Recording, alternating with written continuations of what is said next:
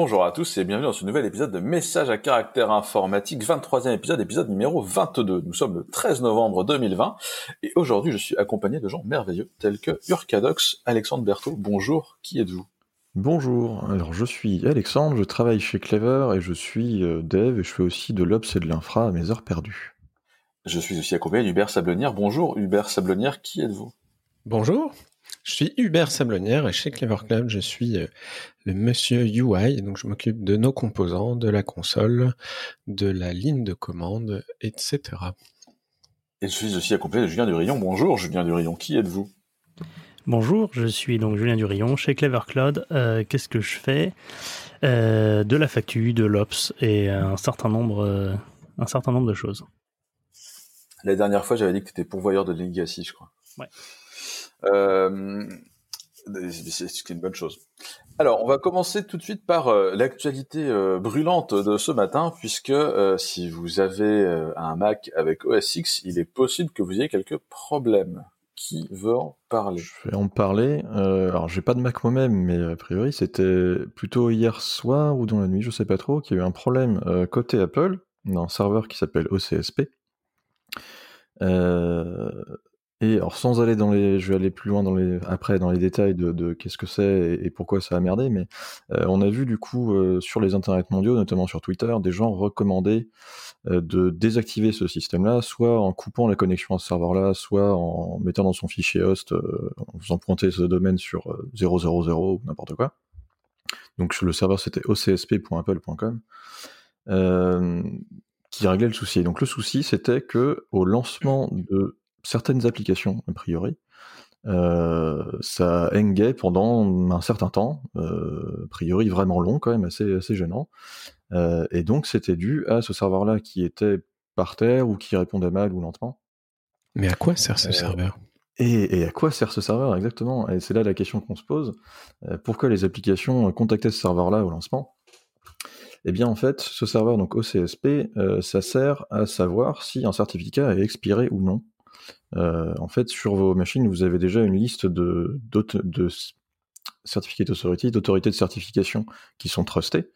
Cette liste-là, elle est mise à jour euh, de temps en temps. Ça va être, c'est une question de, de mois, on va dire. Euh, OCSP, ça sert à savoir quand un certif vient d'être euh, révoqué.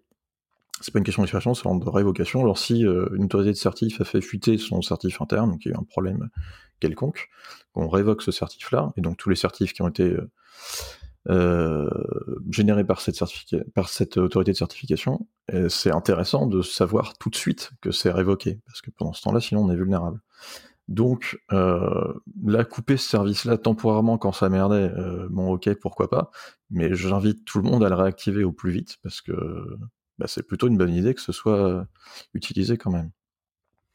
Voilà, Et- voilà. Sur les autres OS, ils font comment? Je veux dire, euh, c'est toujours bloquant ou il y a des gens qui ont une stratégie de si on n'arrive pas à le contacter, tant pis, euh, on trust?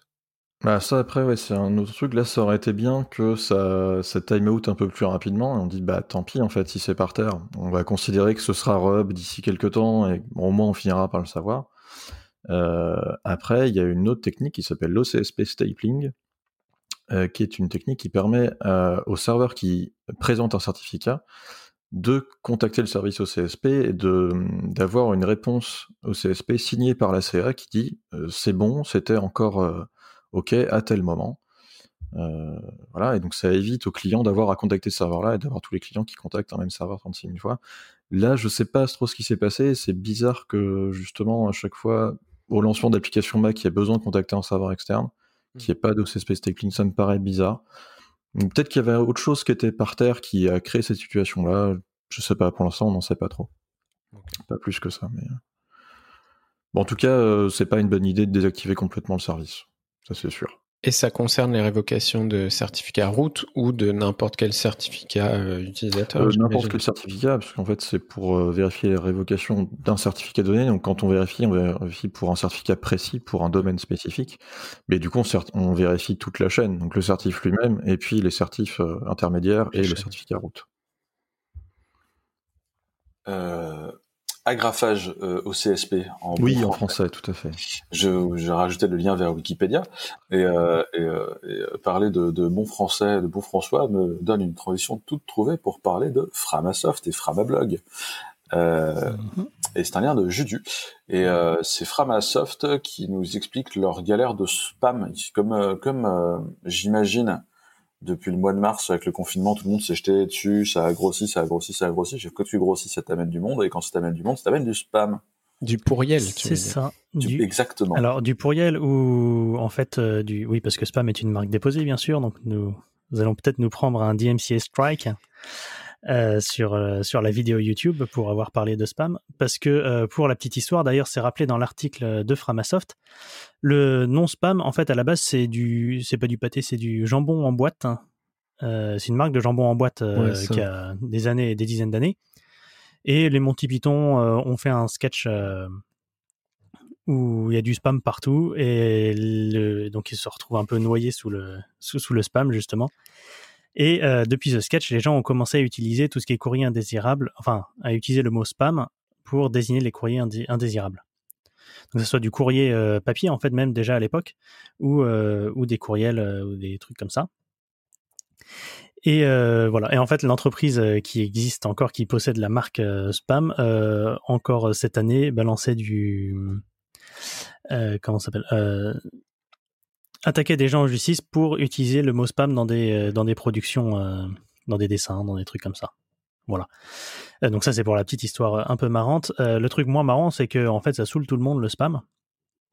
Et là où ça saoule tout le monde, c'est que quand toi tu envoies des messages, donc quand tu t'appelles Framasoft et que tu gères un outil de liste de diffusion, que tu gères un GitLab, que tu gères un concurrent Twitter, enfin il doit avoir du Mastodon si je dis pas de bêtises, tous ces trucs-là, très régulièrement, bah, tu es obligé de notifier les gens ou t'envoies des mails à des gens, donc soit de notifs, soit euh, dans le cas d'une liste de diffusion, bah, les mails qui sont envoyés, tu les redistribues parfois à 10 000 personnes d'un coup.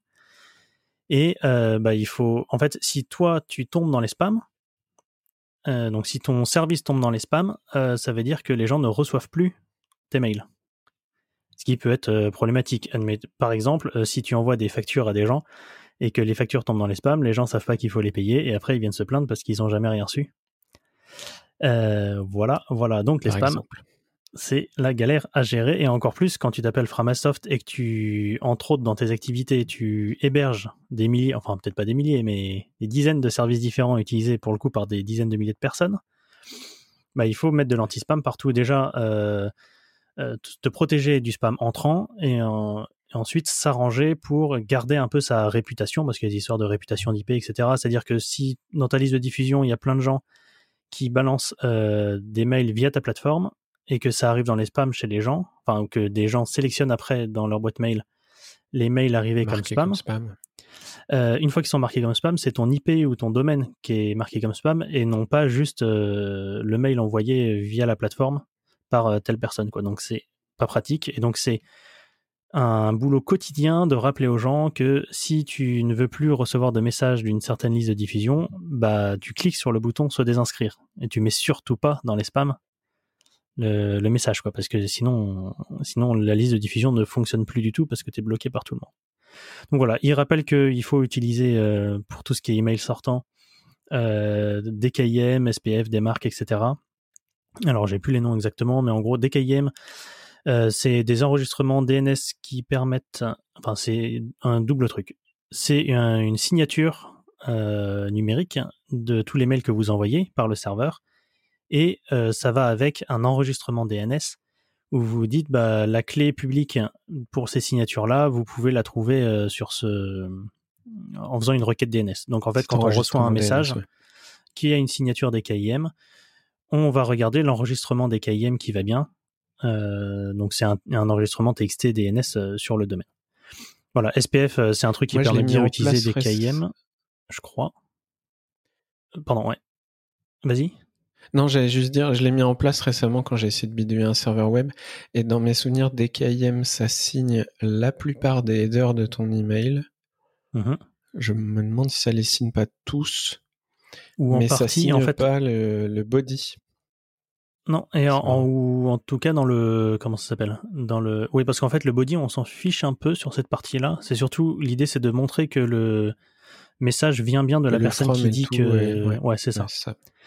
Et euh, voilà, le SPF c'est un autre enregistrement DNS qui permet de mettre certaines règles par rapport au DKIM, mais le DMARC c'est un truc un peu plus global qui va permettre de dire par exemple euh, vérifie la signature DKIM sur 75% des messages que tu reçois ou applique la règle, donc des règles, on peut dire applique des règles de quarantaine, de reject, de trucs comme ça, et renvoie-moi régulièrement des comment ça s'appelle, des, des rapports sur les mails que tu as bloqués, sur les signatures que tu as vues bizarres, etc. Donc voilà, c'est tout un tout un système qui est pas si compliqué que ça à mettre en place. En tout cas, quand on utilise un système d'envoi de mail euh, en SaaS, Maintenant, euh, si on prend les trucs comme Mailgun, euh, Mailjet, ce genre de choses, donc des boîtes qui envoient des mails pour vous, Savent faire. les gens vont, ces boîtes-là vont vous donner un enregistrement des KIM à enregistrer et c'est eux qui vont signer. Pareil, euh, si vous utilisez euh, Gmail ou, enfin bref, un truc Google, bah, ils vont vous donner un, la, signe, enfin, la clé publique à mettre en enregistrement DNS pour euh, signer les messages en votre nom, quoi. Donc, faut pas et un, deux, trois, faut pas hésiter à utiliser ce genre de choses. Et donc voilà, dans l'article, je vous invite à lire, il est tout frais de ce matin. Ça parle de comment ils gèrent leur liste de diffusion, de comment ils mettent euh, donc les messages qui sont clairement des spams, ils les virent, et les messages qui sont peut-être des spams, ils obligent les administrateurs de la liste à les valider à la main. Voilà. Euh, tous les messages qui sont envoyés sont passés dans un filtre anti-spam parce que c'est important quand on envoie beaucoup de mails qui sont pas les tiens, de pas juste euh, anti-spammer, les, enfin filtrer les messages entrants, mais aussi filtrer les messages sortants pour empêcher un spam de sortir parce que si tu les empêches pas, c'est ta réputation globale qui est, euh, qui est atteinte. Ouais, c'est ta réputation. Euh, voilà, voilà. Et donc, il, il, voilà, il raconte aussi de comment est-ce que tu empêches les gens de s'inscrire sur Framagit. Alors, apparemment, sur GitLab, il y a une, euh, il y a une fonctionnalité de honeypot qui fait que quand tu as un script qui essaie de s'inscrire, en fait, il va pas s'inscrire sur le GitLab, il, ça, il va être redirigé vers un autre, euh, vers un autre formulaire d'inscription qui lui semble euh, être celui-là, mais du coup, qui, voilà. Et donc, ça leur a fait baisser de 100, inscri 100 inscriptions par jour à 2 inscriptions par jour de, de, de, faux, de faux comptes, quoi. Probablement que les deux inscriptions, c'est des humains qui, qui faisaient les faux comptes, alors que le reste, c'était du script, quoi. Enfin voilà, et donc il conclut en disant que de toute façon, euh, la guerre contre le spam n'est jamais finie. Et s'il y a un truc intéressant, et qui avait été relevé aussi sur Twitter, j'ai vu ça, que il faut accepter qu'il y a des faux positifs et il faut accepter de dire euh, parfois on fait des faux positifs, ne nous en voulez pas. Que plus on grossit, plus il y a de spam et plus tu mets de plus tu luttes contre les spams, plus tu as de chances d'augmenter ton pourcentage de faux positifs et de bloquer donc des messages qui sont pas des spams, mais voilà, que tu de considérer comme spam des messages qui ne le sont pas. Enfin voilà, article euh, très intéressant, euh, pas le plus optimiste du monde, parce que bon, euh, le spam, voilà. Ça me rappelle, il y a, j'avais lu un truc là-dessus. Il y a, si il y a 30 ans on avait décidé que envoyer un mail ça coûtait, euh, je sais pas, un centième de centime, le spam n'existerait pas. Parce qu'en fait, le spam fonctionne si tu envoies 5 millions de mails. Et bah, quand on voit 5 millions de mails, ou même 50 millions de mails, et quand on voit 50 millions de mails, si ça te coûte euh, 50 000 balles, bah, tout le monde n'a pas les moyens de, de le faire, quoi. Ah, Les notifs de système de CI n'existeraient pas non plus. Euh, C'est clair. Voilà, c'est tout pour question, moi. Sur, euh, euh, sur- Ouais, vas-y. t'as- D'ailleurs, tu as récemment bossé sur le, le modèle de mail de Clever, toi? Il y a pas... Si, Euh, si, si. en gros, on avait régulièrement les messages de- qui te disent bienvenue chez Clever Cloud, donc ou qui te permettent de valider ton mail qui est tombé chez les spams, euh, dans les spams des gens. En fait, quand ça tombe juste dans les spams, on peut toujours dire. Les gens ont l'habitude d'aller vérifier leur spam dans ce genre de cas. S'ils ont rien reçu au bout de 2-3 Mhm. heures, Ouais. ils se disent euh, voilà. Par contre, le problème, c'est que parfois on bosse avec des entreprises qui ont un compte. Euh, je vais donner un exemple parce que le dernier exemple qui m'est arrivé, c'est avec OVH, mais je pense que c'est clairement pas la seule plateforme où ça peut arriver. Qui ont un compte OVH et qui, au lieu de exchange. euh, rediriger leur. MX vers leur euh, vers leur Google, vers leur compte Google par exemple, pour donner l'exemple qui m'est arrivé il y a deux semaines, euh, font juste une redirection de mail depuis la boîte mail OVH, ce qui fait que les spams ne sont pas redirigés et n'arrivent même pas dans les spams de leur boîte Gmail. Ce qui est problématique parce que ça veut dire qu'il faut que la personne se connecte à, l'interface OVH. Voilà. Sur laquelle je ne dirai rien de plus, mais euh, euh, faut se connecter à l'interface OVH que tu fais peut-être une fois tous les deux ans pour euh, renouveler un domaine ou un truc comme ça, quand ton boulot c'est de gérer une. Euh, enfin, quand tu gères une boîte et qu'en fait tes mails, bah, tu te poses jamais de questions dessus, quoi.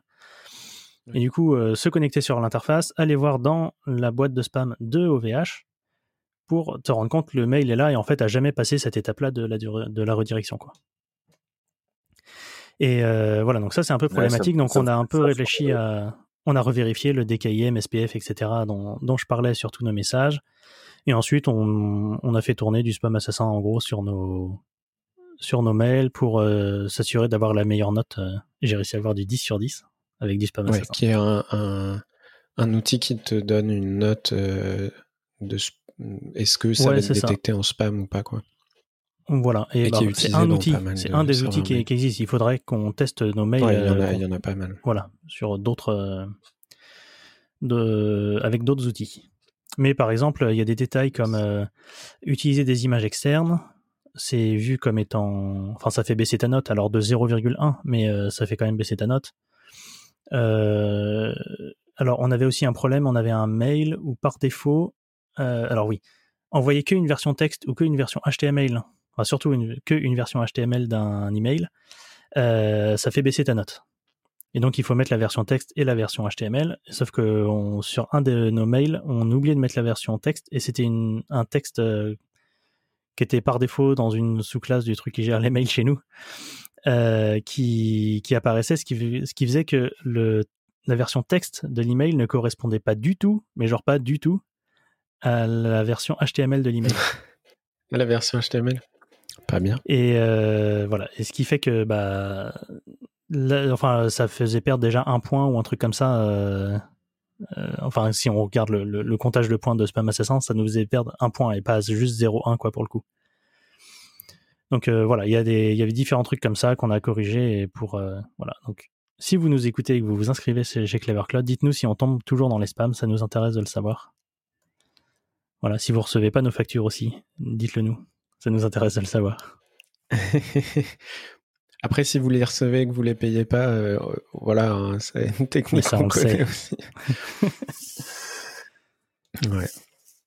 Allez, on enchaîne. Yes, on enchaîne. Et euh, du coup, en parlant de factures et de payer des factures, parlons de time series. Euh, ouais, non, je sais, cette transition est toute pourrie. Mais parlons de time series quand même, puisque c'est sorti quand? La semaine dernière, je sais plus. Euh, Influx Data, InfluxDB, euh, base de données time series, euh, assez connue dans le monde, dans le cloud, dans le cloud native world. ils font peut-être partie de la cloud native foundation, je sais plus, CNCF. Ouais. Euh, viennent d'annoncer la création du projet InfluxDB euh, IOX pour IOXide. Alors vous le savez maintenant dans ce podcast, chaque fois qu'on parle d'oxydation, nous parlons évidemment de Rust, euh, et c'est littéralement pour ça qu'ils l'ont qu'ils l'ont appelé comme ça. Ils vont faire une réécriture du du, du back-end euh, du moteur principal d'Influx en Rust, basé sur euh, Apache Arrow. Arrow, c'est un framework Apache qui est fait pour gérer des structures de données colonnes de stockage colonne, donc qui se particulièrement particulièrement bien à de la time series. C'était codé en quoi avant? Influx, c'est une bonne question. Euh, ah, je, ne sais pas. En Go, peut-être, comme tous les trucs de la SNCF. C'est un peu, un peu cavalier de ma, un, un peu cavalier de ma part. Non, mais continue, on va regarder. Ouais, je, je, je, viens de, de, je suis en train de broser le, le repo GitHub d'une train de fureté. Exactement. Euh, qui effectivement semble être écrit complètement en Go. Anyway, nous, on avait, euh, on a des besoins en time series assez, euh, assez particuliers puisque bah, on stocke, euh, par exemple, toute, la consommation des VM qui nous permettent justement de sortir les factures dont, je parlais tout à l'heure dans cette magnifique transition. et on avait déjà regardé Influx et on avait identifié un certain nombre de problèmes avec Influx. Euh, que eux aussi ont identifié, et c'est intéressant parce qu'ils en parlent dans le blog où ils expliquent pourquoi est-ce qu'ils sont venus à faire un rewrite Pourquoi est-ce qu'il se lance dans ce livret? Puisqu'il n'est pas fini, c'est vraiment le début. Euh, il te pose la timeline un peu de comment ça va se passer. C'était déjà utilisateur d'Influx. Euh, le fait que ça va être dispo sous forme de back-end optionnel au début, et puis petit à petit, ça va, ça va être de plus en plus dispo, puis ça deviendra le, le produit en gros. Et parmi ces, ces, ces, bloqueurs, et ça, Alex, tu veux peut-être en, en, parler, ils identifient le problème de, de, de cardinalité qui est, euh, en gros, là, plus tu as de time series, plus ton index de time series grossit, et plus ça va être euh, compliqué à, à gérer. Et nous, on a, si je dis pas de conneries, 250 time series par instance d'application.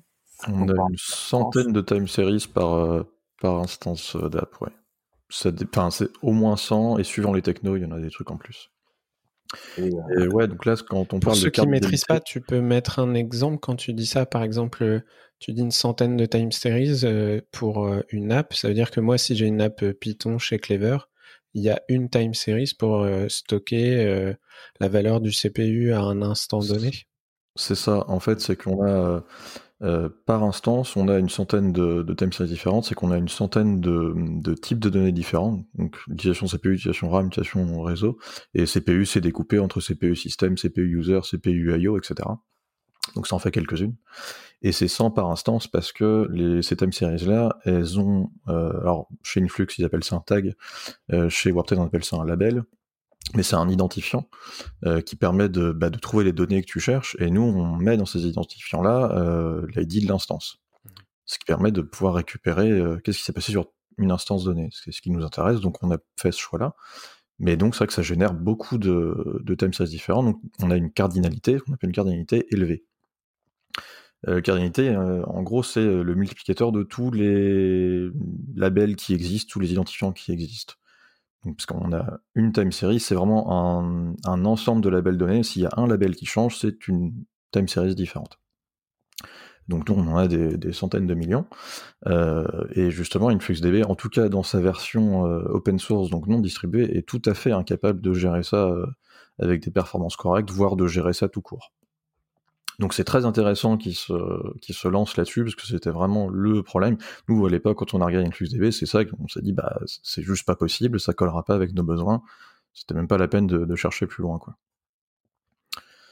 Euh, donc voilà, donc c'est vraiment très intéressant qu'ils partent là-dessus. Il y a différentes choses qui visent aussi. Leur, euh, leur liste de courses, comme l'a dit euh, Laurent, est assez intéressante. ça parle aussi de stockage, justement, le côté le stockage un peu plus ancien qui partirait sur de l'object storage pour que ce soit pour que ce soit moins cher. C'est différentes choses comme ça que nous on veut implémenter aussi sur notre solution. Euh, c'est assez intéressant, donc ça a surveiller dans les années à venir. Ils sont assez optimistes quand même sur le sur le délai. Hein. Ça commencerait à être disponible en 2021 sur les sur les offres euh, cloud euh, gérées par eux. Ouais, il a l'air de bien savoir où il va. En fait, petit à petit, dans le blog, il décrit un peu l'archi et, donc il parle de se baser sur des trucs qui existent déjà, donc notamment Apache Arrow et en stockage, t'as un truc qui s'appelle Parquet, Apache Parquet, je crois, qu'ils vont utiliser aussi. Euh, Parquet Ça. Absolument. C'est marrant. Euh, ouais, bah écoute, euh, je pense qu'il y a tellement de projets Apache, il y a un moment donné pour trouver un nom, c'est c'est compliqué. Euh, je sais plus où je l'ai vu, mais il me semble que c'était c'était ça. Ouais, voilà, Parquet euh, Durable Persistent Format. Euh, ainsi que Data Fusion, qui est une lib Rust pour faire du, du SQL dans Arrow. Euh, donc c'est intéressant aussi, ils notent que euh, une partie de leur problème d'adoption vient du fait qu'il y, bah, y, a des gens qui veulent du SQL.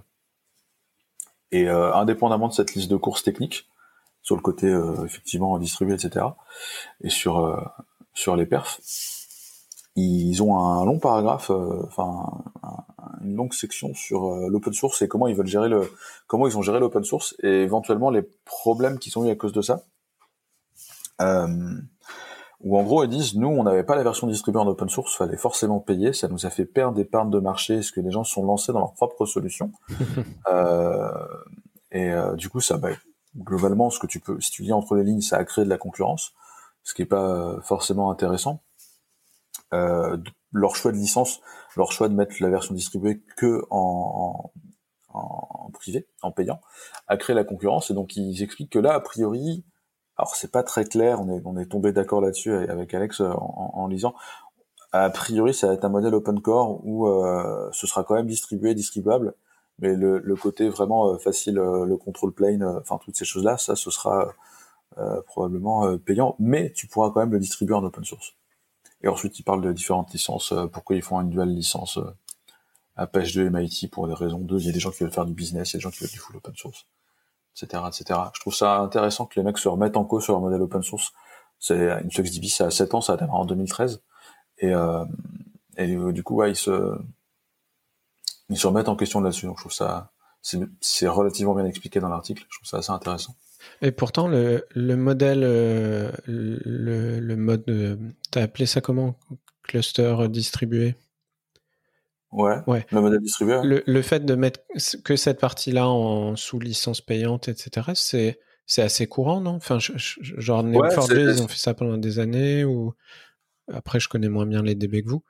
Euh, mais est-ce que c'est une tendance qu'on voit chez d'autres à essayer de de sortir de ça? Parce que ça crée plein de gens qui contribuent pas au cœur, mais qui créent leur euh, juste leur solution payante concurrente de, de cluster ou?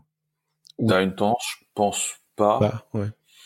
Mais effectivement, c'est un modèle commun. Euh, bah, typiquement, euh, Couchbase, je bossais avant, la partie euh, scaling, elle était euh, effectivement pas dans la version euh, open source. C'est-à-dire quand tu faisais un cluster, tu pouvais faire un cluster, hein, mais tu pouvais pas choisir les services que tu en que tu activais sur sur chaque menu cluster. Donc tous les services étaient activés partout. C'était un bordel.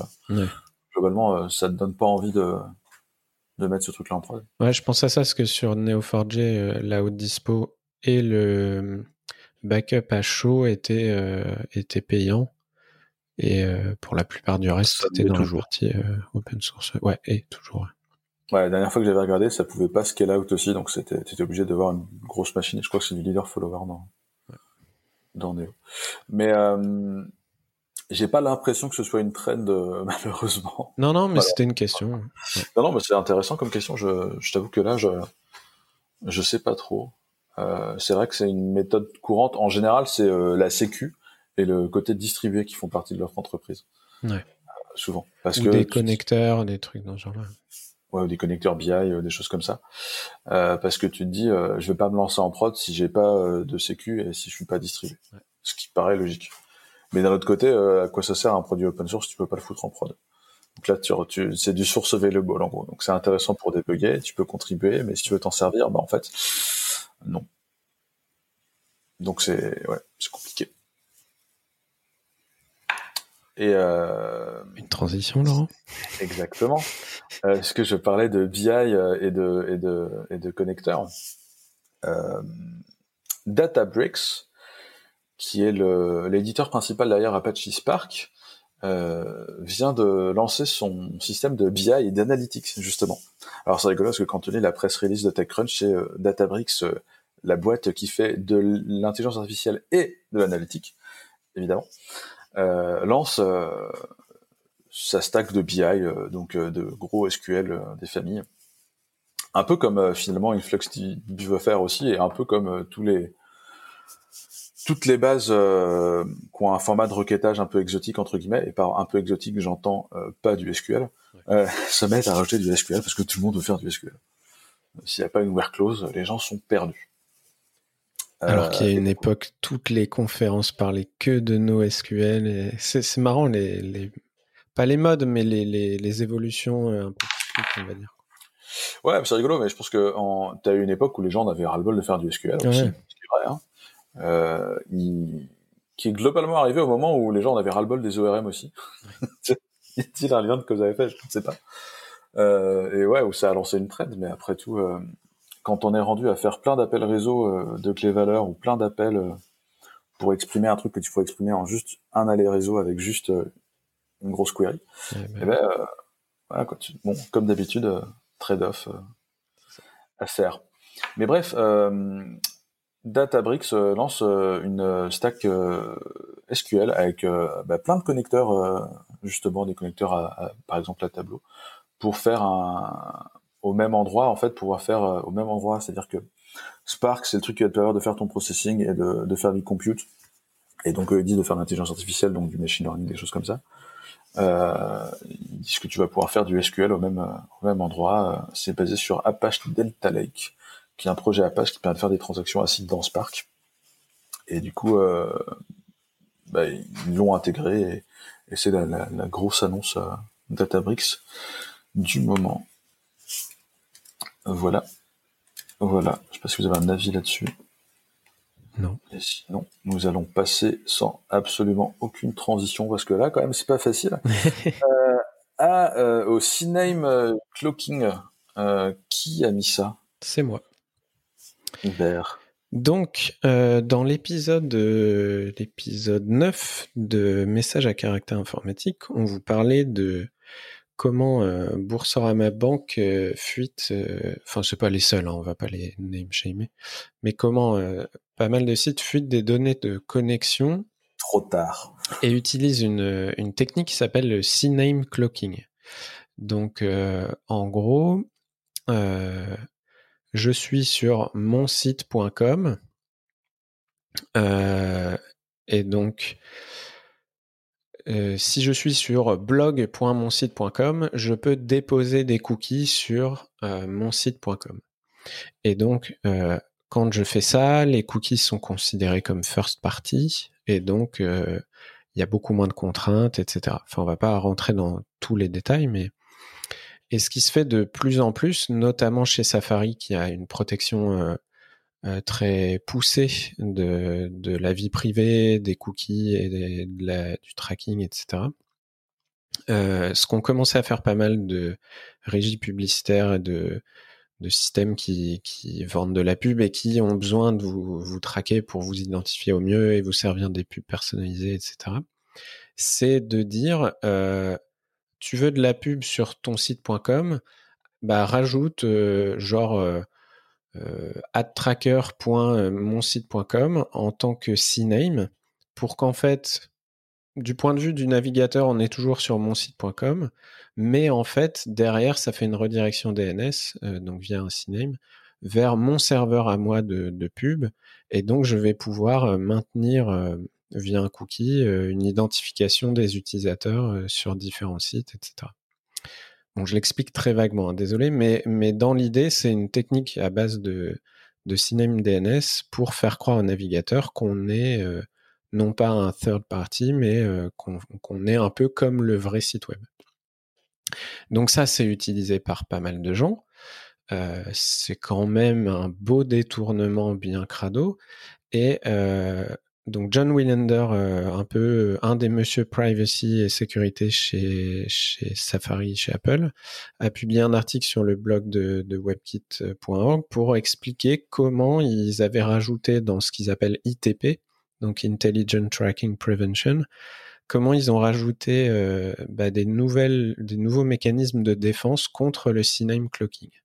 Donc il réexplique un peu plus en détail et mieux que ce que je viens de faire comment ça marche. Et ils expliquent en gros qu'à partir de maintenant, s'ils détectent que, tel domaine est en fait un, un CNAME caché, les cookies seront limités. J'essaye de traduire en, en, live, seront capés, seront limités à 7 jours en fait. Ce qui n'était pas le cas avant, et donc ça rejoint tout un ensemble de règles qu'ils ont déjà mis en place pour euh, bien isoler les sites euh, les uns avec les autres.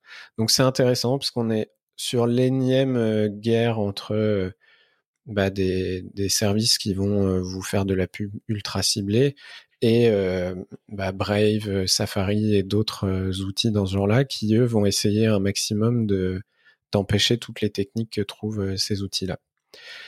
Ce qui est ce qui m'a intrigué, c'est qu'ils expliquent pas comment ils détectent les CNAME. Je sais pas si derrière eux, ils font plein de requêtes DNS pour savoir euh, comment ça se passe. Est-ce qu'ils maintiennent une whitelist, enfin une, pardon, une liste de d'acceptation? Je sais que Brave est plus partisan d'avoir des, des, de maintenir des listes que de faire des heuristiques un peu complexes.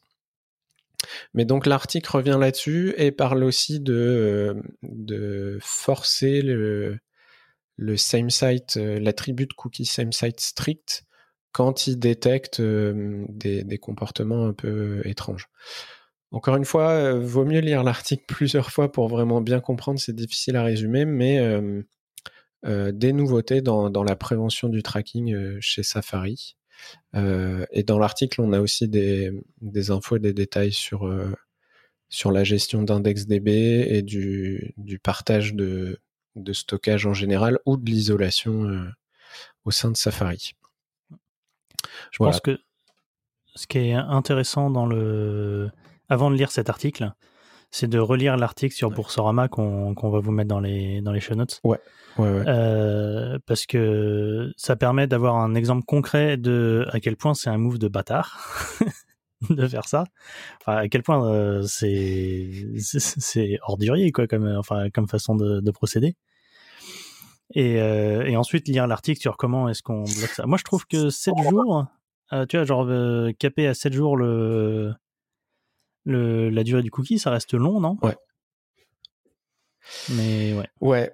Mais c'est hyper. Euh, quand tu lis un peu comment fonctionne ITP et quand tu lis tous les blog posts de, de mise à jour qu'ils ont fait, ils ont un paquet de règles hyper euh, complexes sur. Euh, alors j'ai identifié tel cookie, je le laisse fonctionner pendant une journée. Celui-là, c'est pendant. Ils ont plein plein de règles. Je j'ai pas forcément d'avis sur la durée. C'est vrai que je me disais bon, au moins ça ça bloque pas complètement le fonctionnement du du site, mais ça évite de te construire un profil très long. En fait, je, je, m'y connais tellement pas sur cette partie-là. à chaque fois, on me dit que, tu sais, en avec une cinquantaine de sites Facebook, c'est à peu près quel âge t'as, tes opinions politiques mmh. ou ce genre de choses. Je me dis qu'en fait, c'est assez facile. Donc, je me rends pas compte 7 jours. Par contre, j'ai oublié de préciser, ils expliquaient à un moment qu'il y a un papier de recherche récent euh, qui a été fait par l'ANSI et par euh, Sokendai, une, euh, une université, et qui a analysé 1700 sites, etc., sur, et qui, qui utilise ce genre de choses. Et il précise aussi, faites super gaffe, parce que quand vous faites ça, vous ouvrez une sorte de backdoor, on va dire, hein, pour, pour transmettre des, cookies à, des partenaires. Et en fait, ils ont ils ont trouvé pas mal de cas où euh, tu avais beau avoir, euh, pu utiliser le, le, le service, tu avais encore ton enregistrement CNAME qui était renseigné, même si tu t'en servais pas. Et donc, il y a, y a, pas mal de fuites de données et de sécurité qui sont juste du fait de, de mal maintenir ce truc-là et de l'oublier, etc. Donc voilà. Pour revenir au, pour revenir aux 7 jours, c'est peut-être aussi que c'est une première étape. Genre, ils font un premier essai comme ça, on voit ce que ça donne, et suivant comment ça se passe, ils vont peut-être pouvoir réduire après pour être sûr de rien casser. Je suppose que si, s'ils sortaient un truc de protection qui, euh, qui a trop d'impact, qui casse les fonctionnalités, les gens vont le désactiver en fait. C'est pas leur but. C'est pour ça d'être un peu sûr de faire une première étape comme ça qui, qui bloque un peu mais pas trop, et euh, peut-être améliorer avec le temps. Mmh j'avoue. Euh, en parlant de choses qui s'améliorent avec le temps, parlons de standards et de XKCD et de ah là là, euh, voici un nouveau standard pour les unifier tous. Et apparemment, il n'y a pas de standard pour les URL. Euh, c'est ça. En fait, il y, a, plusieurs, ouais, il y a plusieurs standards. C'est-à-dire que donc c'est un, un, vieil article hein, qui traîne de ah non du 10 octobre? Bref.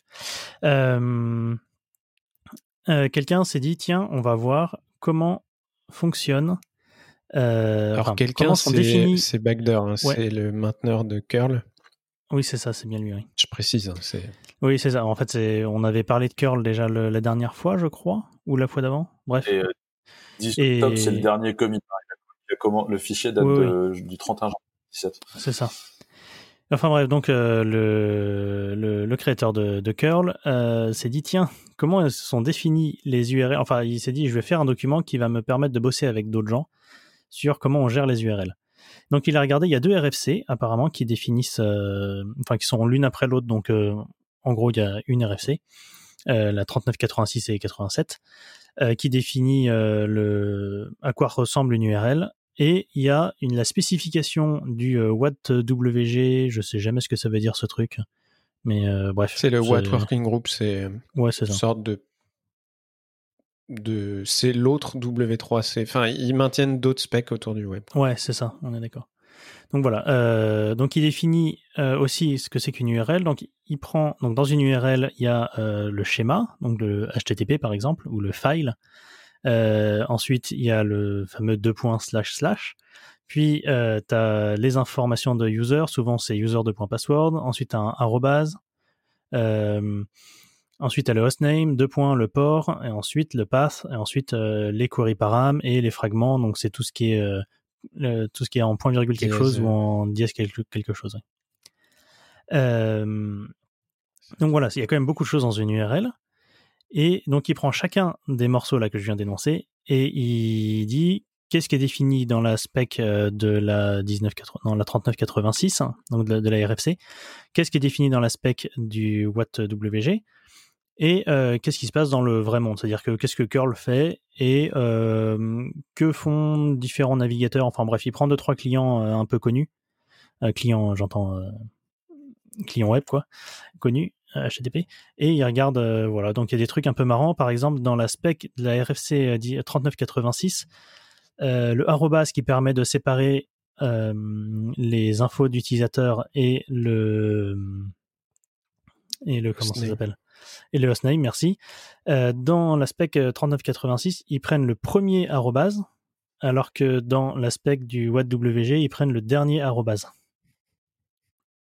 Donc euh, voilà. Euh, donc voilà, il a ça un interop collision. Hein. Ton password, ouais. C'est ça.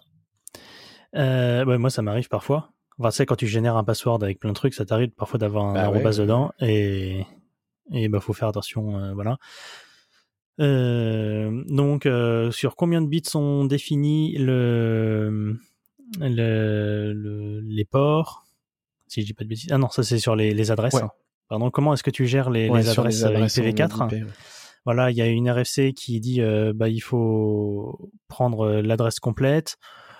les autres qui sont, enfin le WattVG là, qui disent bon, tu peux juste faire un 127.0 et on considère que on va te le compléter euh, nous-mêmes, enfin dans l'aspect quoi. Il y a des voilà, il y a curl qui fonctionne un peu différemment. Il y a voilà, donc il prend chacun des morceaux et en vrai c'est c'est assez court à lire et c'est assez marrant de voir à quel point c'est le c'est le bazar. Comment est-ce que tu gères les slash, les anti-slash, les, les backslash.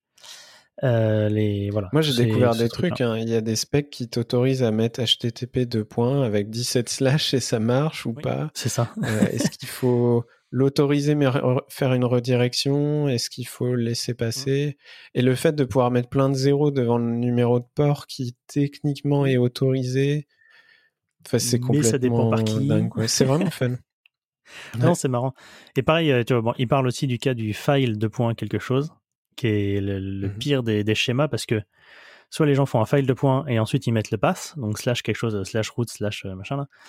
Euh, soit les gens mettent file de point slash slash parce qu'on leur a dit que le séparateur c'était de point slash slash. Et ensuite il y a un troisième slash parce que c'est le début de ton de ton pass sur ton système quoi. Chemin enfin voilà. Et tout personne n'est d'accord là-dessus. Et parce qu'après il y a les spécifications et il y a les bibliothèques qui doivent récupérer des URL et réussir à se débrouiller avec quand les utilisateurs font n'importe quoi. Donc faut être capable de gérer euh, des anti-slash euh, des des, des, trucs chelous, euh, l'espace, euh, est-ce que tu l'acceptes quand tu t'appelles curl et que tu le transformes automatiquement pour 120, enfin des trucs comme ça quoi. Enfin voilà, c'est une petite lecture euh, assez marrante et si vous faites un peu de web, ça vous fera, enfin, vous apprendrez des choses et ça vous fera, ça vous amusera au moins un peu. Alors moi, si je peux me permettre un tout petit conseil, si vous faites du web côté navigateur ou, ou côté Node, c'est ne jamais faire de regex pour parser ces trucs-là, s'il vous plaît. Vous avez des deux côtés un objet qui s'appelle URL, qui est du coup spécifié par le What Working Group.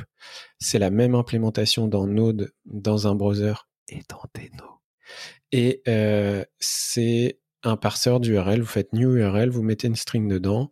Vous avez toutes les parties, le host, le username, le password, le port, le scheme, euh, et vous avez même tout ce qu'il faut pour euh, parser et construire une query string avec euh, l'échappement des caractères. Euh, enfin, c'est vraiment arrêter de split des, des query strings par et commerciaux ou par égal, c'est fini ça. Maintenant, on a tout ce qu'il faut. Voilà. Voilà, utilisez vos plateformes. Euh, en parlant d'utiliser vos plateformes, non, ça ne marche pas. Parlons de CSS. Ah. Euh, c'est un article qui traîne dans notre backlog depuis deux mois et qui attendait la venue euh, en même temps de Hubert Sablonnière et de Julien Durillon pour vous parler de euh, LCH. C'est ça. avec le Large Hadron Collider. C'est ça. Pour l'histoire, on a traîné avant de, de, parler de cet article parce que moi, je fais pas du tout de front ou très très peu. Et euh, mais il y a des trucs qui me font beaucoup marrer, notamment la plupart des, des articles écrits par Léa Verrou. Donc on le rappelle, c'est une développeuse grecque euh, qui a bossé pour le W3C, si je dis pas de bêtises, ou au moins euh, c'est ça, qui a bossé sur l'aspect. Euh, bah, ouais, à, une époque, elle était en full time pour le W3C. donc à faire développeur advocate et à bosser sur l'aspect CSS 3, 4, 5, etc. Enfin voilà. Et, euh, et maintenant, elle est consultante, en gros. Et euh, elle fait ses projets, elle est autrice, ses projets dans conférencière, enfin, ouais. C'est ça, voilà. Et euh, ses confs sont très très cool, ses articles sont aussi très très cool. Euh, enfin bref, c'est quelqu'un de très sympa et qui sait vraiment de quoi il parle, et c'est vraiment cool à lire ses, ses articles. Et euh, elle, elle, kiffe les, tout ce qui est couleur. Et alors moi c'est un truc que j'y connais pas du tout, mais en fait en lisant l'article je me suis passionné euh, de ça. Et puis comme Hubert aussi aime bien hein, ce, ce, genre de choses, euh, voilà, en, tant que personne qui fait du front et qui euh, voit pas toutes les couleurs comme tout le monde, euh, c'est quand même un sujet qui le qui, qui l'intéresse. Et voilà, on s'était dit qu'on allait attendre d'être tous les deux pour pour parler de cet article. Et donc elle parle d'un je sais pas si on peut dire nouveau parce qu'en fait il y a des trucs qui traînent euh, dans des laboratoires depuis quand je dis laboratoire hein, c'est pas des gens avec des euh, avec des, des éprouvettes hein. des laboratoires d'informatique enfin bref qui, qui traînent un petit peu partout mais euh, voilà. Tout le monde connaît RGB dans le dans le milieu donc red green blue qui consiste à encoder sur trois octets si je dis pas de bêtises euh, la quantité de rouge, de bleu et de vert, enfin pas dans cet ordre-là, euh, qui va permettre d'allumer ensuite plus ou moins fort les LED qui sont dans vos écrans.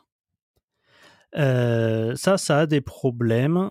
Alors, moi je trouve que ça va, mais ce qu'elle explique dans l'article, c'est que c'est peut-être un peu un syndrome de Stockholm, c'est-à-dire que en fait, quand tu débarques, le rouge, vert, bleu, c'est pas le truc le plus simple à comprendre finalement, et, mais qu'en fait, quand t'en fais depuis 20 ans et que t'as fait que ça, finalement, tu prends l'habitude quoi de, tu sais que si tu mets tant de rouge, tant de vert, tant de bleu, tu vas à peu près arriver à la couleur qui, qui t'intéresse. Et euh, il y a d'autres qui existent. Euh, Arnaud avait parlé il y a quelques mois de, je crois que c'était en septembre, d'un article qui disait bah quand vous voulez faire votre palette de couleurs, euh, même pour des tests, etc., utilisez euh, HSL, donc Hue euh, Saturation, Luminance, hein, voilà, euh, qui en gros met les couleurs sur un sur un cylindre où le H définit euh, euh, définit l'angle sur laquelle vous êtes dans le cylindre, en gros par où vous regardez dans le cylindre, le S définit à quelle hauteur dans le cylindre vous êtes, et le L définit euh, de combien de pas vous marchez à partir du centre vers l'extérieur du cylindre. Voilà, euh, j'ai bien expliqué, euh, Hubert? Oui, c'est ça. Ouais. D'accord sur la def, ouais. Et donc voilà, HSL dit bah c'est pas mal parce que ça permet de, de, faire des choses sympas, mais il y a mieux. Il y a un truc qui s'appelle LCH pour Luminance Chroma Hue ou Lightness Chroma Hue. On n'a pas très bien compris, on ne sait pas s'il y a une erreur dans l'article ou pas. Et de toute façon, on est incapable de vous expliquer la différence entre Luminance et Lightness, donc euh, vous irez. le, la définition sera laissée en exercice à l'écouteur, comme on dit, voilà. euh, à l'auditeur.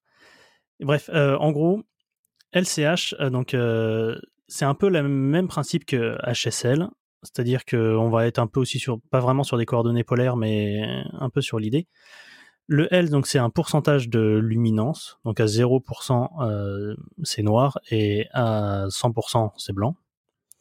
Donc, c'est-à-dire que si tu prends n'importe quelle valeur pour C et pour H avec 100% de luminance, dans tous les cas, c'est blanc. Ça, ouais. Voilà, comme, euh, comme ce qu'on avait en HSL, où si tu prenais, si, allais, si tu vas de toute façon au bord du, du cylindre, si je dis pas de bêtises, normalement, tu arrives sur du blanc. Ah, je suis même pas sûr. Parce que justement, ce qu'elle explique, c'est que HSL, c'est un peu le bazar à cause de ça. C'est-à-dire que quand tu fais évoluer, genre si tu bloques le, le H et tu fais évoluer S et L, euh, ou t'en bloques deux et que t'en fais évoluer juste un, euh, les changements sont pas ultra naturels en termes de couleur, alors que LCH, donc le, nouveau dont elle parle, euh, si tu bloques par exemple le C et le H, donc euh, le chroma et le hue, et que tu fais évoluer juste la luminance, c'est-à-dire le fait que ça soit plus sombre ou plus clair, ça reste la même couleur en termes de perception, mais qui est juste plus clair ou plus sombre. Le chroma, c'est ce qui va faire évoluer le. Vas-y, excuse-moi. Non, j'allais juste dire, ce qui est assez intéressant, c'est quand tu veux faire, euh, on va dire, un bouton euh, success qui va être vert et un bouton euh, danger qui va être rouge. Ce que tu aimes bien, c'est qu'il soit à peu près lumineux de la même manière, mmh. mais qu'il soit vert et bleu. vert et rouge. Et quand tu essaies de faire ça en HSL, tu te dis, bah, je vais choisir des hues, donc des teintes différentes, une qui est dans l'angle vers le vert, une qui est dans l'angle vers le rouge. Et, et en fait, bah, quand tu choisis la même luminance et, une saturation assez similaire, tu vas, vas pas avoir des teintes qui, qui sont lumineuses, qui brillent, je sais pas trop comment on dit, de, la même manière. Et donc, ça, ça, c'est assez difficile de faire quelque chose, une palette un peu uniforme. Et en fait, avec LHC, tu vas pouvoir le faire. Tu vas définir euh, donc une teinte et une chroma assez similaires. Et si tu fais juste varier la luminance, euh, c'est c'est euh, non, j'ai dit la merde. Si tu choisis une luminance et une chroma assez définie et que tu choisis ben, un vert et un rouge, donc des hues différentes, tu vas avoir un vert et un rouge qui sont relativement similaires en termes de, de, de, de, de luminosité, on va dire. Et du coup, pour mettre du texte blanc ou noir par-dessus, tu peux tu peux te baser sur la même chose. Quoi. Donc voilà, pour finir d'expliquer, parce que je n'avais pas encore expliqué au début, je crois. Donc euh, la, lightness ou la luminance, c'est ce qui permet d'aller vers le blanc ou vers le noir pour une même couleur, pour une même teinte et même euh, voilà. Le chroma, c'est plus euh, l'intensité de la couleur, c'est-à-dire que j'avais le mot tout à l'heure et ça m'a échappé. comment on appelle ça? La saturation. Ouais, c'est pas vraiment la saturation, euh, saturation, mais c'est pas. Ouais, ouais c'est ça. C'est un peu comme la saturation. Voilà. C'est-à-dire que si tu mets zéro chroma, t'as du gris, quoi. Quel que soit le, quel que soit le hue que tu choisis, donc quel que soit le, le, le, le la couleur entre guillemets que tu as choisi, l'espace de couleur que tu as choisi, si tu mets chroma à zéro, dans tous les cas, ça fera gris. Voilà. Et si tu mets chroma à, fond, bah, tu auras vraiment la couleur qui sera plus ouais, puissante, plus, et sur Chroma, il n'y a pas de limite, hein, c'est ça? Ouais, en fait, non, sur Chroma, les limites ne sont pas toutes à la même, euh, au même endroit. C'est-à-dire que quand tu as choisi une lightness et une hue, en fonction en fait de la couleur que tu as choisie et de la luminance, luminosité, bref, vous mettez ce que vous voulez derrière, que vous avez choisi. Le... Donc Chroma, ça commence à 0 toujours. Donc en fait, Chroma et Hue, c'est pas des pourcentages parce que Hue, ça va de 0 à 360 vu qu'on est sur un cylindre un cercle. Et Chroma, euh, ça va de 0 à la limite qui correspond à cette couleur et cette, euh, luminance.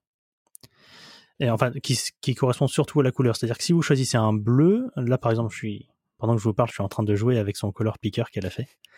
Euh, si, si tu choisis comment, un certain bleu, bah là je peux pas aller à plus de 132 en chroma, alors que si je choisis un vert, il me semble, non parce que son color picker il est un peu bizarre de toute façon, parce que euh, on en parle oui, après, mais comme les navigateurs le, le, supportent pas encore, elle est obligée de faire un color picker euh, qui émule un petit peu ce truc-là. Mais en gros, ce qu'elle explique dans l'article, c'est que certaines couleurs, euh, t'as pas une, une palette de comment dire de, de saturation qui est la même c'est pas saturation, mais on va dire saturation, ça parle peut-être plus aux gens. Euh, t'as pas la, même taille de palette euh, pour faire évoluer la, puissance de ta couleur en fonction de la couleur que tu as choisie. Et en fait, même techniquement, il y a des couleurs où il n'y a pas vraiment de, de limite. Tu pourras mettre 2000 en chroma Après, c'est juste que les profils de couleurs et puis les, les écrans seront pas capables de l'afficher euh, au max. Et en fait, si, si ton écran va jusqu'à, je sais pas, 50 de chroma pour une certaine couleur, t'as beau mettre 200, ça s'arrêtera à 50, en gros. Mais, euh, mais voilà, lisez l'article et euh, allez jouer avec le color picker. C'est assez, c'est assez marrant, effectivement, la façon dont ça se fait. C'est-à-dire que quand on bouge n'importe lequel des curseurs sans toucher au reste, ça a du sens. C'est-à-dire que mmh. ça, on ne change pas de couleur en changeant la luminosité, on ne change pas de couleur en changeant le chroma, et on ne change pas l'intensité ni le ni la luminosité, en gros, en changeant de couleur avec le, hue. Donc c'est, en vrai, c'est assez cool à, utiliser. Et euh, ouais, donc en fait, aucun navigateur pour l'instant ne supporte euh, le LCH, si je dis pas de bêtises. Là, je passe la main à, Hubert qui a regardé ça un peu plus en détail, il me semble. Euh, ouais, bah, j'ai réouvert, elle met un lien vers les trois navigateurs. Euh, chez Safari, ils ont commencé à l'implémenter et le l'issue a pas bougé depuis euh, mai. Alors après, normalement, Apple fait tout en public sur webkit.org, mais ils ont aussi un bug tracker interne, donc bon. Euh, Chrome, ils sont en passe de l'implémenter. Donc, aux dernières nouvelles sur l'issue, ça n'a pas bougé depuis euh, juin. Euh, voilà, on ne sait pas forcément trop plus où ils en sont. Et Firefox, ils étaient en train d'en discuter. l'issue est ouverte. Mais j'ai pas l'impression qu'ils aient commencé à écrire du code. Voilà. Donc on Dans tous les cas, ça avance euh, sur certains navigateurs. Et même euh, pour... Euh, enfin, l'article est très bien écrit, comme toujours. Et... Et moi qui suis pas le plus grand... Enfin, qui n'y connaissais pas grand-chose, grand-chose en couleur quand j'ai quand, quand j'ai commencé à lire l'article, je suis sorti de là, j'étais un ayatollah du LCH, quoi. Enfin, non, non, en vrai, euh, l'article est très très intéressant, ça reprend bien un peu tous les tous ces délires-là. J'ai pas tout compris, même au bout de deux ou trois lectures, mais euh, c'est une lecture très très intéressante. Et puis, allez jouer avec le Color Picker. ça, si vous n'avez pas envie de lire l'article, le Color Picker, il, est vraiment vraiment cool et il permet de se faire une bonne idée.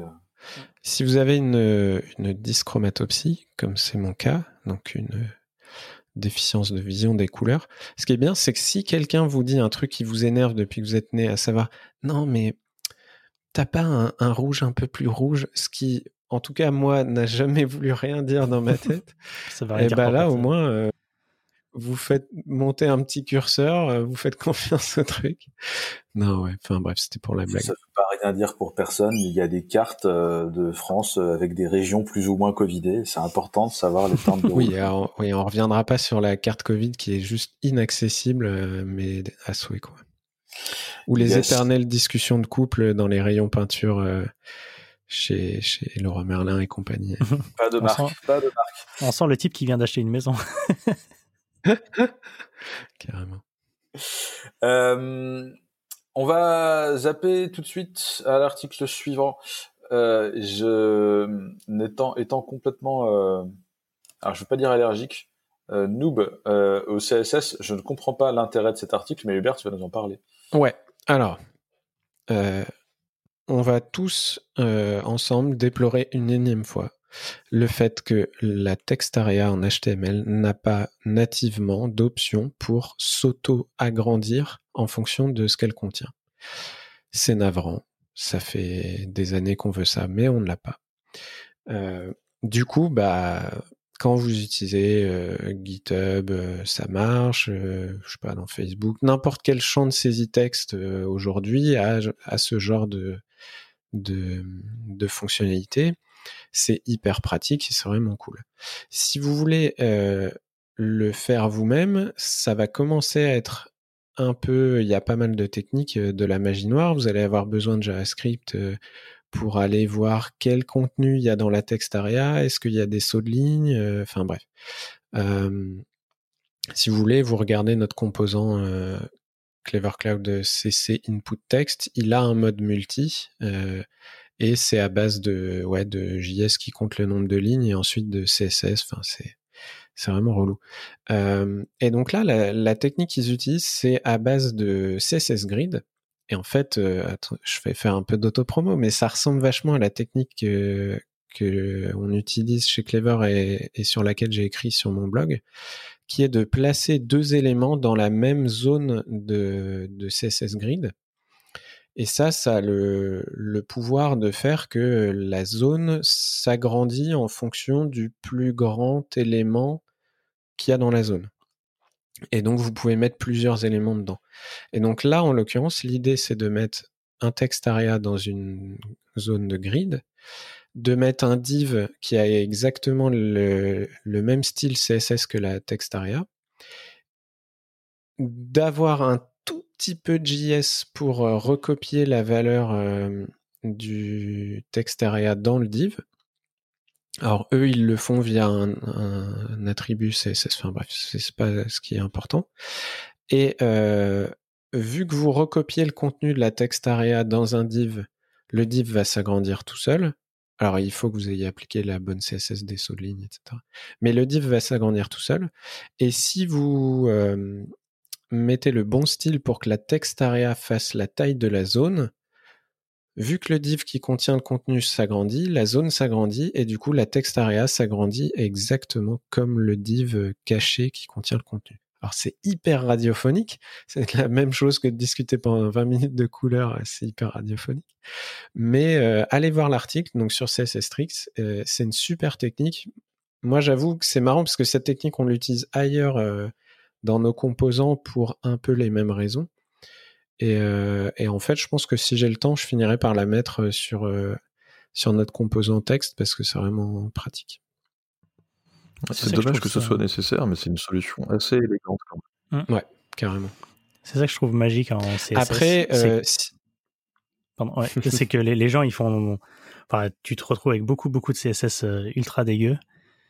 Et en fait, de temps en temps, tu vas tomber sur ce genre de solution où tu as 20 lignes de CSS et que c'est ultra beau quoi. Enfin, la, façon dont, dont, dont, dont c'est dans le, le, problème est résolu de cette façon est incroyable euh, techniquement quoi. Là où je suis curieux de creuser, c'est dès que tu commences à voir euh, dans ta texte area du scroll, et notamment du scroll vertical ou horizontal, euh, Là, je me demande, enfin, si tu frappes pas, je me demande euh, comment ça se comporte. Parce que dans mes souvenirs, quand j'ai implémenté le, le multiligne euh, sur notre composant de saisie texte, je l'ai fait pour les variables d'environnement parce que tu as des gens qui veulent des variables d'environnement à plusieurs lignes, notamment des, des clés SSH ou autres. Euh, bah ouais, tu, tu peux pas te permettre de wrapper ce qu'on voit plus rien et, du coup tu dois scroller horizontalement. Donc euh, je voilà, je suis curieux de voir comment ça se comporte. T'as compris comment, à quoi servait son espèce de tricks avec le, petit espace en plus là à la fin, c'est ce, qui est bizarre. Euh, non, alors attends, je me souviens plus dans l'article. Je l'ai. Bah, content avec. Je pense que c'est pour avoir du content de base si le truc est vide, non? Oui, alors en fait, euh, eux, moi je l'ai décrit avec un où tu mets un div et tu recopies ce qu'il y a dedans. Eux vont un peu plus loin où en fait euh, ils mettent le contenu dans un attribut CSS, un attribut HTML, et ils se servent d'un pseudo élément after pour aller mettre le contenu dans un pseudo élément. C'est vraiment histoire de pas mettre un div qui sert à rien. Clairement, quand tu cache ce comportement dans un composant euh, React, un web component ou autre, euh, avoir un div à l'intérieur, c'est pas trop grave. Depuis l'extérieur, t'es pas censé savoir qu'il y en a un et, et, et, et c'est caché dans l'implémentation. Mais, euh, mais ouais, là, ils vont un peu plus loin en faisant ça. Voilà. Alright. Alors, euh, on reste dans le front avec un article qui parle de skeleton screen, qui est euh, globalement quand vous chargez une page et que vous pas charger la, vous voulez pas de temps d'attente ou de spinner, vous commencez à mettre euh, des éléments qui représentent votre page mais qui sont vides pour avoir l'impression que ça charge plus vite, mais en fait non. C'est ça. Donc là, c'est un article de de Tim Cadleck qui qui fait des super articles sur le web, CSS et autres, et qui revient donc sur, sur les skeleton screen. J'ai l'article m'a intrigué. Alors, il, a beaucoup tourné ces dernières semaines, mais surtout parce que bah, nous, chez Clever, sur nos web components, on en met énormément. Et donc, euh, on est peut-être sur un cas où euh, moi, j'ai lu que c'était une bonne pratique, donc j'en ai mis. mais en fait, euh, est-ce que j'ai pas un peu oublié à quoi ça sert, comment un utilisateur, quand il voit ça, comment il réagit, comment ça fonctionne et, et, en fait, Tim revient un peu sur tout ça et c'est vraiment intéressant. Il revient sur l'attente passive et l'attente active. Euh, sur les différences de comportement qu'il y a entre euh, je vois un spinner, enfin un, loader, ou je vois un skeleton screen, euh, notamment le fait que un skeleton screen c'est fait pour être affiché le, moins longtemps possible, on va dire, et, et que si on l'affiche trop longtemps, finalement l'effet qu'il a sur l'utilisateur revient à, un truc assez similaire à, un spinner. Euh, ce qui est marrant aussi, c'est qu'il cite un tweet où la personne dit euh, Ah, je déteste les skeleton screen. Euh, j'arrive sur une page et on me dit Voici les clients. Ah, bah non. Enfin, les clients, les données du client. Ah, bah non, voici des rectangles. Et c'est vrai qu'il y a vraiment un côté effet rectangle gris. voilà. ce qui est intéressant, qui moi dans notre cas de, de, de Skeleton Screen sur nos composants m'a intéressé, c'est les, quatre points qu'il a à la fin. Euh, et il dit bien, gardez en tête, est-ce qu'ils sont nécessaires? Est-ce que vous pouvez pas bah, afficher l'information plus rapidement et ne pas en avoir besoin, tout simplement? Ça paraît bête, mais voilà. Euh, ensuite, il revient sur le, bah, le fait que c'est une distraction et vous devriez, euh, à défaut d'afficher l'information instantanément, réduire le temps d'attente le plus possible. Euh, et alors je me suis un peu des, deux autres points, mais enfin je les ai sous les yeux, mais c'est ce que j'ai trouvé intéressant, c'est le euh, assurez-vous que euh, ce que vous affichez avec des rectangles gris qui sont en train de se charger, etc., ressemble le plus possible à ce qui va être affiché ensuite. Et ça, c'est une limitation que je vois sur plusieurs implèmes où en fait, finalement, les gens vont utiliser un composant euh, skeleton screen rectangle, un composant skeleton screen rond, euh, et qui vont pas ressembler des masses à ce qui va être affiché après. Euh, et ça, en fait, nous, dans nos composants, on a fait, on est parti sur une autre approche, à savoir que chaque composant est responsable de à quoi ressemble son état skeleton, son état en attente. Et donc, au pixel près, ça ressemble. Après, on est obligé de faire de la magie. Si on est sur un composant qui va afficher une liste, on doit choisir un nombre d'éléments euh, donnés à, afficher en skeleton screen. Et peut-être qu'après, il y en aura, au lieu de 5, il y en aura 2 ou il y en aura 7. Et du coup, nous, on a choisi de faire une animation pour que la liste s'agrandisse ou se rétrécisse une fois que les vraies données sont chargées. Mais euh, ouais, vraiment essayer le plus possible que ça ressemble à ce à quoi ça va ressembler une fois que ça aura fini de charger. À ce propos, justement, c'est parce que. Plus... Euh, vas-y. Euh, oui, justement, euh, à ce propos, c'est parce que toi, tu le fais bien, sans vouloir te, te faire de l'autopromo. C'est-à-dire que moi, je pensais justement que l'intérêt du skeleton screen, c'était de ne pas avoir de. Comment on appelle ça C'est quand tu as un truc qui charge, genre une pub qui charge ou un truc comme ça, et c'est qui décale tout ton texte. Alors, ça, c'est. Bon, ah, la publicité, c'est parce que la publicité, c'est le mal. Euh, c'est ça. Et de, tu sais, quand tu as un layout shift qui, euh, qui apparaît parce que tu attendais une image ou tu attendais un truc et que tu pas prévu la place, enfin, la place n'est pas prédéfinie. Ouais. Et en fait, moi, je pensais que c'était justement l'intérêt du skeleton, euh, enfin, des, des skeletons, c'est-à-dire de pouvoir bah, avoir une page qui est déjà fixe hein, et que, justement, c'est son quatrième point, euh, que t'as pas un truc qui va bouger au dernier moment quand tu as la vraie donnée qui s'affiche, quoi. Mais de ce que tu bah, je l'avais pas. forcément réfléchi comme ça, mais c'est vrai que moi, euh, nous, dans les composants qu'on fait, j'essaye un maximum qu'on qu'on n'ait pas de layout shift quand la donnée arrive. Et c'est pour ça que je parlais de faire une animation si jamais une liste euh, qui, qui se charge avec cinq rectangles gris, finalement il n'y a que trois items, euh, on met une petite animation. Mais, mais en fait, ce cas de layout shift, ça arrive quand moi je le vois souvent quand, quand tu quelqu'un qui utilise un, composant skeleton qui ressemble pas des masses à ce à quoi ça va ressembler, et souvent il y a, y a, un petit peu de, de shift. Après, je crois que c'est tout au début où il montre un exemple chez YouTube, je crois, où tu as une pub qui, qui, pendant le chargement, change le l'affichage des skeleton screens. Donc ça, oui, c'est vrai que ça, ça perd un peu de l'effet, je trouve. C'est dommage. Mmh. Mais ouais, donc si vous faites du skeleton, profitez-en pour faire en sorte que votre page ne shifte pas quand vous avez les données, ou le moins possible, quoi. Ou d'une façon pas débile, enfin pas pas qui va désorienter. Euh. on peut s'attendre à ce qu'une liste qui charge, bah, et tu vois, ait plus d'éléments. Si ta liste est dans le bas de ta page, euh, c'est pas choquant, alors que si c'est une image que tu charges euh, avant, si tu sais déjà la taille qu'aura l'image à peu près, bah, tu peux l'afficher en prévoyant sa taille, quoi. Carrément. T'allais dire un truc, Alex? Euh, J'ai dit un truc tout à l'heure, mais du coup, je vais dire un peu repris la même chose. Euh, je vais dire un peu comme, comme conclusion, alors si vous faites du skeleton, prenez le temps de bien le faire, sinon mettez un spinner en fait. Sinon, je trouve que ça n'a pas d'intérêt.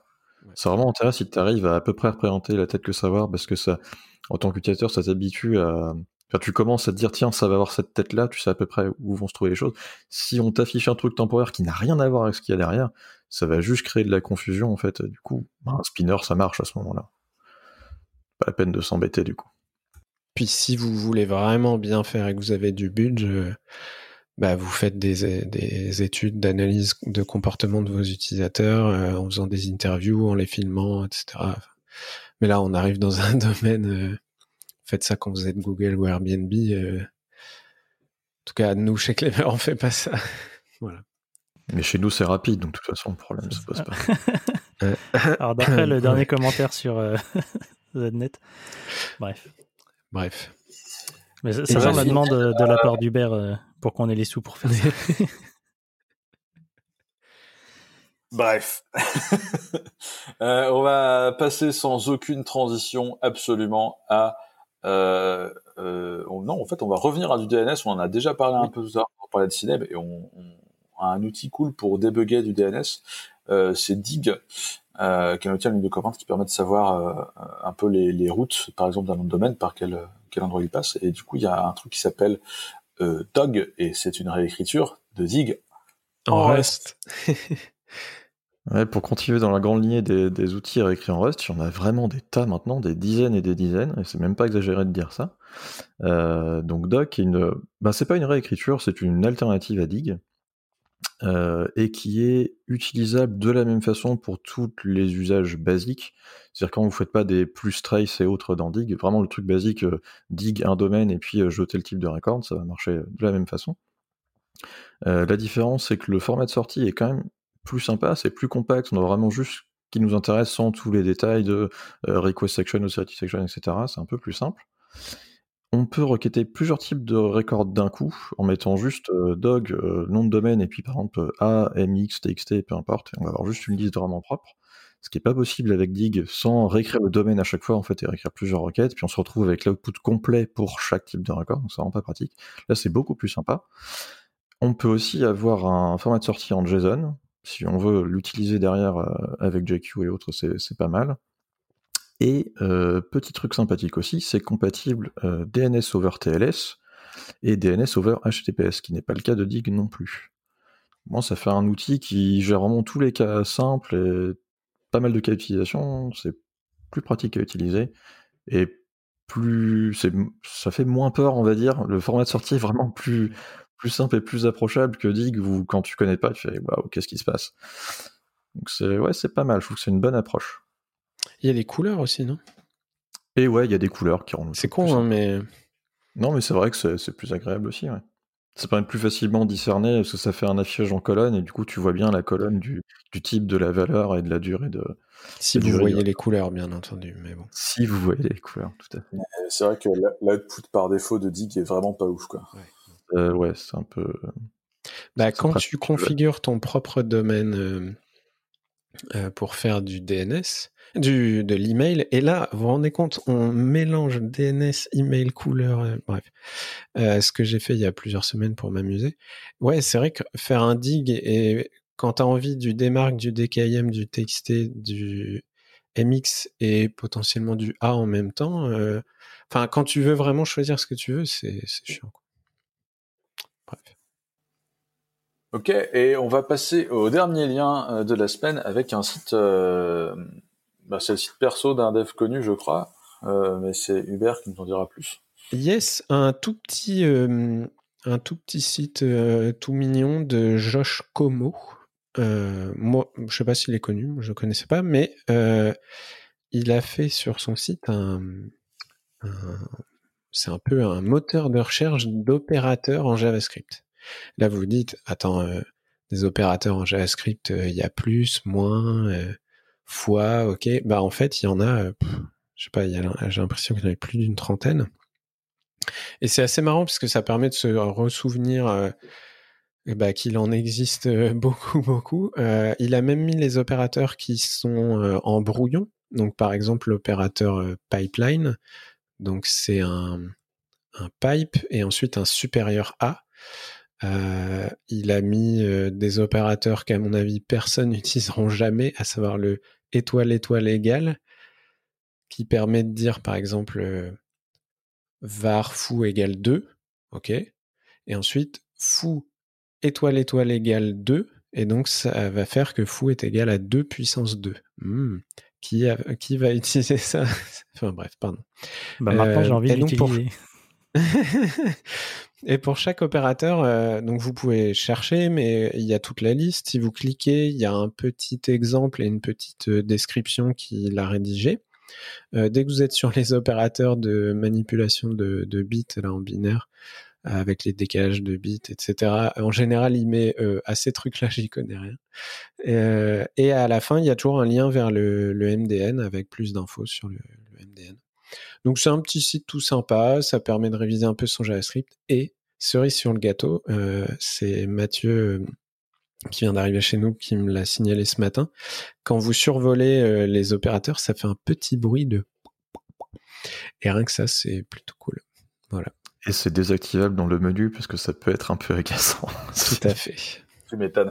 Euh, et donc, en parlant de petits bruits, première fois que j'ai une transaction pour le choix musical euh, de euh, Je suis de 1 à 5, Alexandre de 6 à 10, Hubert de 11 à 15 et Judu de 16 à 20. Je tiens à préciser aux auditeurs que Hubert m'a accusé de tricher euh, sur sur le choix musical et donc euh, un déteste mon choix musical. Ah, ouais, c'est vrai. Mais euh, mais un jour, je mettrai une webcam pour vous montrer que je triche pas. Allez, c'est parti. Et j'ai fait 5, c'est moi. le mec dit qu'il triche pas. Quelle coïncidence. Vas-y. Ouais, surtout, mais j'ai mis du temps à réaliser que c'était moi. C'est chaque fois que je vois le numéro, je fais merde, mais c'est qui déjà? Euh, Qu'est-ce que j'ai mis? Je ne sais plus. Je l'ai fait hier, du coup je l'ai fait en avance. Du coup je ne me rappelle plus. Tu as mis une personne âgée. Une personne âgée? Doris de Ricine. Euh, Ricine, c'est euh, un des groupes d'une chanteuse qui s'appelle Laure Le Prunenec. Et Laure Le Prunenec, c'est une cantatrice et elle, euh, elle chante dans euh, un groupe très très métal qui s'appelle Igor. J'insiste sur le R, il y a trois R dans Igor. Euh, il y a un truc qui s'appelle Corpo Mente et ça c'est un nouvel album de Ricine qui est un projet un peu plus perso, un peu moins métal. Ambiance quasi religieuse, vous allez voir, c'est assez cool. Elle a une voix formidable et voilà, j'aime bien. Voilà, voilà. Merci à tous de nous avoir écoutés. Merci, merci à, à tous d'avoir participé et on vous dit à la semaine prochaine. À la semaine prochaine. Salut.